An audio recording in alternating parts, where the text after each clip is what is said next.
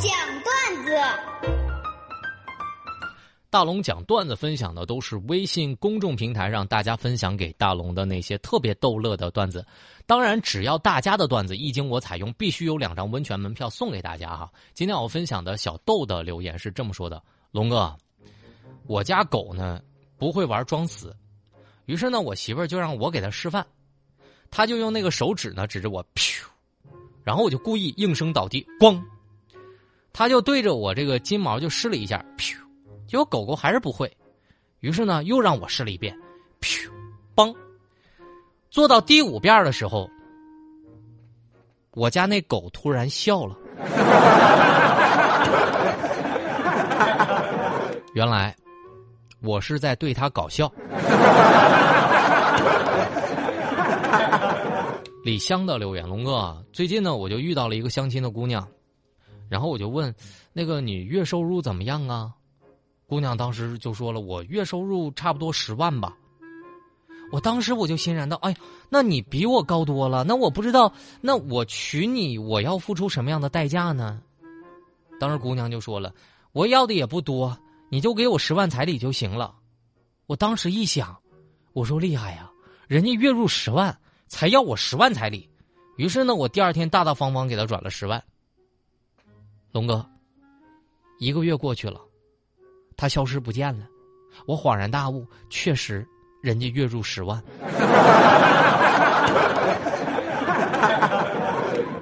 下一个留言来自微信公众平台上的三三，他的段子是这样的：龙哥，晚上做的饭菜呢，隔壁一萌娃就看见了，拜拜，你做的饭菜一看就不好吃。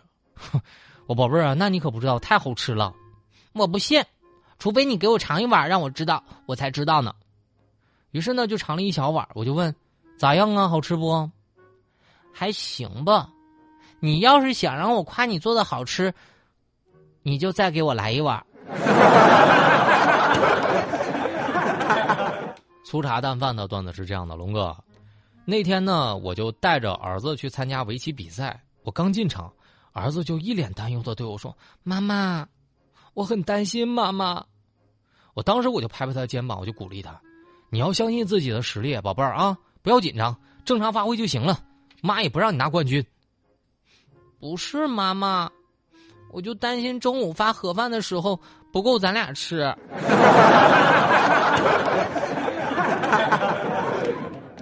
下一个段子来自微信公众平台上是 ZO 段子是这样的：龙哥，晚上呢我在厨房做饭，我就听到小儿子哭了，我冲进屋，我就对大儿子说：“你是不是又欺负小弟了？”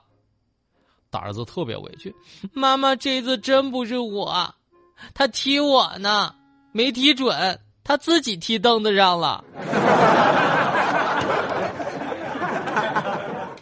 感谢大家愿意把你生活当中的段子分享给我，当然，只要您的段子一经大龙采用，必须有两张温泉门票送给各位。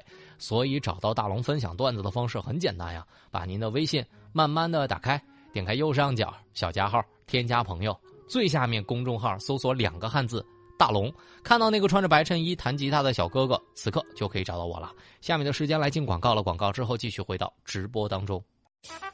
哎呀，大龙的十万个为什么？这里是大龙吐槽之大龙的十万个为什么，在这个环节，不管你问大龙什么样的问题，大龙都能保证给你一个特别逗乐的答案。微信公众平台搜索“大龙”就可以找到我了。我们来分享一下啊，微信公众平台上大家的留言。首先呢，我们来分享微信公众平台上小麦的留言是这么说的：“龙哥，我想问一下，请问私下里你是一个特别内向的人吗？”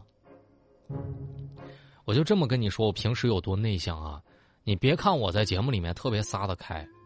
但你知道，我每次去餐厅吃饭的时候，我去一趟洗手间，我在路上，我都能把自己尴尬死。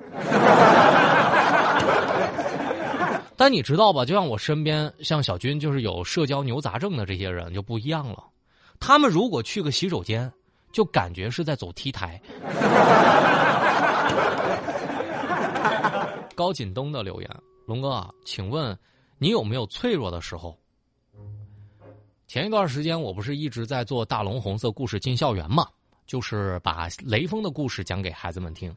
就有一次呢，我是打了那个疫苗，当时就进了一个学校，当然，一个小朋友就无意当中就碰到了我的手，我说：“宝贝儿，今天别碰啊，碰了我的手会痛哦。”然后他听完了之后，转头就跟旁边的小朋友们说：“那个你知道不？大龙老师手断了。”我已经想到了，再传下去，你知道不？大龙老师手没了。石头的留言是这么说的：“龙哥，呃，你觉得现在这种生活环境当中，谁是最苦的？”哎呀，我觉得上一代人吧，这个带娃比较粗糙，苦的是孩子；到现在呢，带娃是从里到外，衣食住行面面俱到，苦的是大人。所以后来我一想，从头到尾，那苦的是一批人呐。二十年过后。帮忙带孙子的、孙女儿的，又是这批人呐。韩儿的留言说：“龙哥，请问人该如何回归现实？”大龙真的想跟所有年轻人说一句话啊：年轻人不要老想着天上掉馅饼，要脚脚踏踏的实地，知道吧？脚脚踏踏实地，明白吗？也许你在地上能捡到钱呢。不要总想着东西从天上来，地上也可以哦。下一个留言来自微信公众平台上有亮干嘛留言说：“龙哥，请问一下，作为一个主持人，你最在意的是什么？”哎，有的时候啊，可能是我这个职业病啊，就我多么希望现实生活当中可以有字幕，因为有的时候我真的是听不太清别人跟我说的是啥呢。所以以后我都希望我的电话有一种这种功能，就别人给我一打过来电话，然后我的眼前就出现了他的字幕，就他跟我说的到底是什么。尤其是外地人给我打来电话，又饿又隔留言是这么说的：龙哥，请问就是你喜欢在现场看比赛吗？你们知道吗？就是在现场看比赛有一个这个福利吧，叫做就是。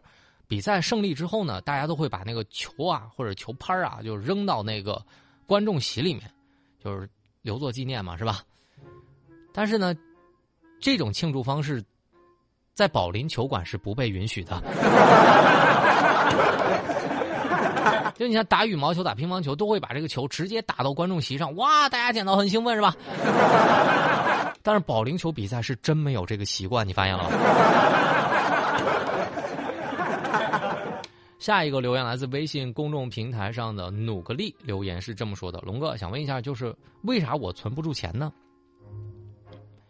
你问这个问题的时候，我也问了我自己，我为啥存不住钱呢？后来我就想了，我比如说今天我给自己定下了目标，我今天该存点钱了，不能再这么乱花了。明天呢，我就想。